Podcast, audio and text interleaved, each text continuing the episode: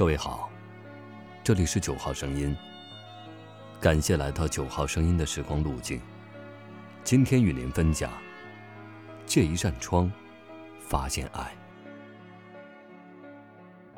他原本梦想做一名导游，可命运却阴差阳错的让他当上了邮差。几年后，年轻人很快厌倦了这份工作，因为他每天都要骑着自行车。来回奔波于枯燥乏味的城乡线上，日子一天抄袭一天的度过。他认为，这样没有新意的生活真是太可怕了。尤其是当他看到导游们坐上大巴开向旅游景点的时候，他简直要抓狂了。终于有一天，他毅然决定，送完最后一趟信，就去向领导辞职。那天是个晴天，他一早就送完了城市的信，接着风风火火地往乡下赶。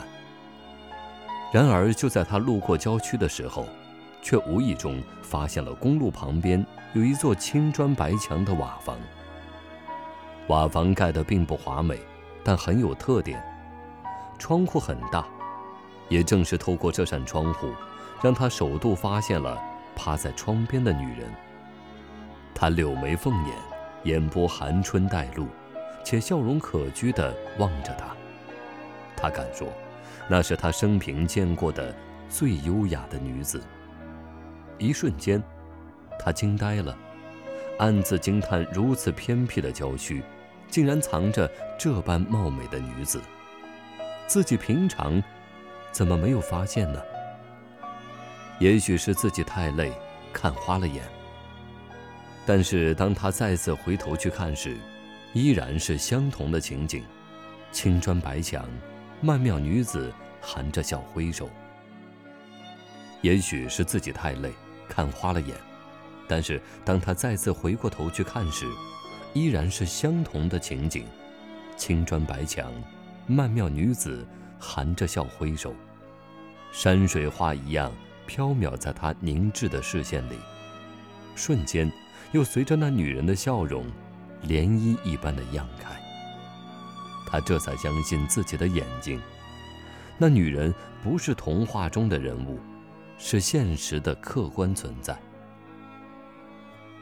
鬼使神差般，他竟然撕毁了辞呈，再也没有出现辞职的念头。渐渐的，他不再厌恶单调的邮差生活。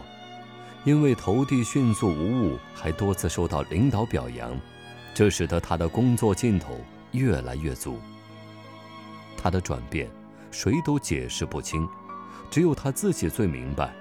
他之所以如此迅捷，正是为了到达那座青砖白墙的房子，与美丽女人见上一面，感受一下那充溢着无限希望的笑容，哪怕只有短暂的几秒钟。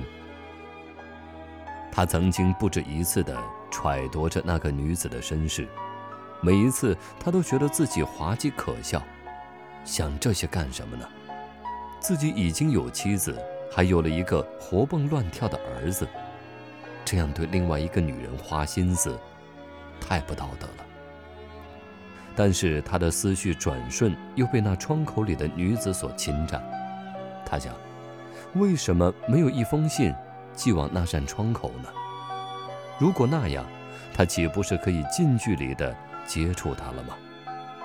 那女人一定有着迷人的身段，银铃般的笑声。此时此刻，他的梦想不再是当导游，而转变成了邮差，能够替窗口里的女人送一封信的邮差。但是命运偏偏又在这个时候，跟他开了个玩笑。由于他工作积极，业绩突出，很快被领导提拔为邮政所里的分拣员。按理说，这份工作告别了奔波和劳碌，他应该高兴，但是他却说什么也高兴不起来，因为从此就要和那个女人告别了，而他还没有来得及和她说一句话呢。那天，他借故体验生活。顶替了一个熟人的邮差去送信。这次的信件可不比往常，因为在众多信件当中，终于有了那窗口里的女人的一封。这一封信不是来自别人，正是来自他本人。他奋战了两个昼夜，终于给那女人写好了一封信。信件并没有写别的，唯有感谢。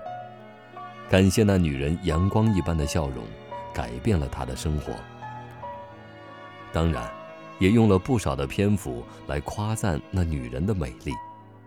这封信，费尽了他生平所学过的所有美丽词藻。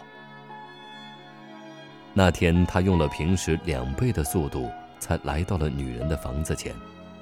他发现了久违的情景，窗口里那女人依然笑容可掬。他停稳车，迫不及待地敲响那扇门。门吱呀一声开了，开门的是一位老妇人。老妇人一边兴奋地把他迎了进去，一边冲着里屋喊：“闺女，果然来信了！太好了！”他分明听出是那女人的声音。心仪已久的女人的声音，果然像银铃一般。他感觉浑身战栗，但是当他循声望去的时候，他惊呆了。原来他所极力的搜寻着的那个女人，重写他生命的女人，一个让他魂牵梦萦的美丽女人，竟然是一个没有下肢的残疾人。那女人欣喜地半趴在窗口前的椅子上，两条空空的裤管在椅子下端飘荡。简直太不可思议了。他怅然若失，留下信，便走了。几天以后，他也收到了一封信，来自那女人。信上说：“尊敬的先生，感谢您的来信，是您的信让我明白了我的存在，还有那么大的意义。您说是我激励了您，改变了您的生活。”其实我应该感谢您才对。我的丈夫是一个结实帅气的小伙子，他是一个扳道工。我们原本拥有幸福的生活，经常在轨道上漫步。一场突如其来的灾难夺去了他的生命，也让我失去了双腿。我当时也想随他而去，但他临终前告诉我，在城市的郊区盖一所房子。是他一生的梦想。他说，他会给我来信，让邮差捎来他远方的灵魂。为了不让这个灵魂负疚和担心，我时刻准备着，穿最漂亮的衣服，准备精致的妆容，对每一个人微笑，尤其是看到你们邮差，我就更加高兴。所以，在一定意义上，是你们。带给了我生的气息，活下去的勇气。感谢你的到来，我会更加乐观的活下去。他看到这里，泪水早已经模糊了字迹，他露出了会心的笑容，这笑容像极了那窗口里的女人。在每个人的生命中，都有这样一般游路，都镶嵌有。这样一扇窗口，正是这样一扇窗，让我们发现美好，感受爱。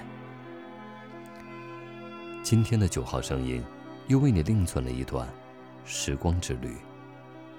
晚安。